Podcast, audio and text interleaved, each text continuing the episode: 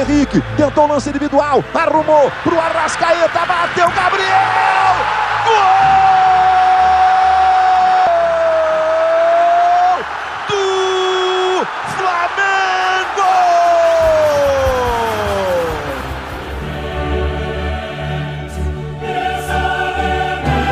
Abençoado pelo Cristo Redentor, Jesus em Portugal, Deus no Brasil.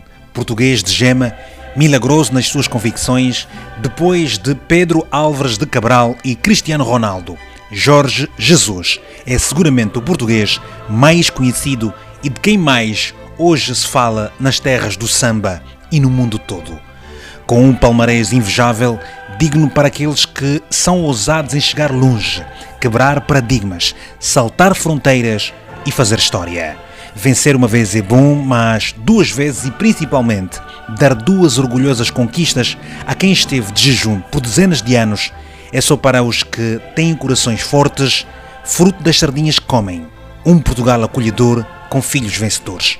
Com a Tuga e os portugueses no coração, sem esquecer os milhares de brasileiros que hoje partilham seu saber e experiência, ajudando as terras de Camões, Amália Rodrigues e das Natas a crescer, o mundo nunca mais se vai esquecer deste nome. Jorge Fernando Pinheiro de Jesus, que aos 65 anos conquistou o inesperado no universo do futebol inflamando paixões. Com uma brilhante carreira com passagem pelo Benfica e Sporting, esteve noutros 12 clubes em 17 anos. Foi em 1990 com o Amadora Futebol Clube que se estreou como treinador. Sempre frontal, sempre firme nas suas decisões. Poucas vezes vemos os sorrisos, mas sempre demonstrou garra e vontade de vencer. Quem ganha não ganha tudo, mas quem ganha com honra conquista a glória de um povo.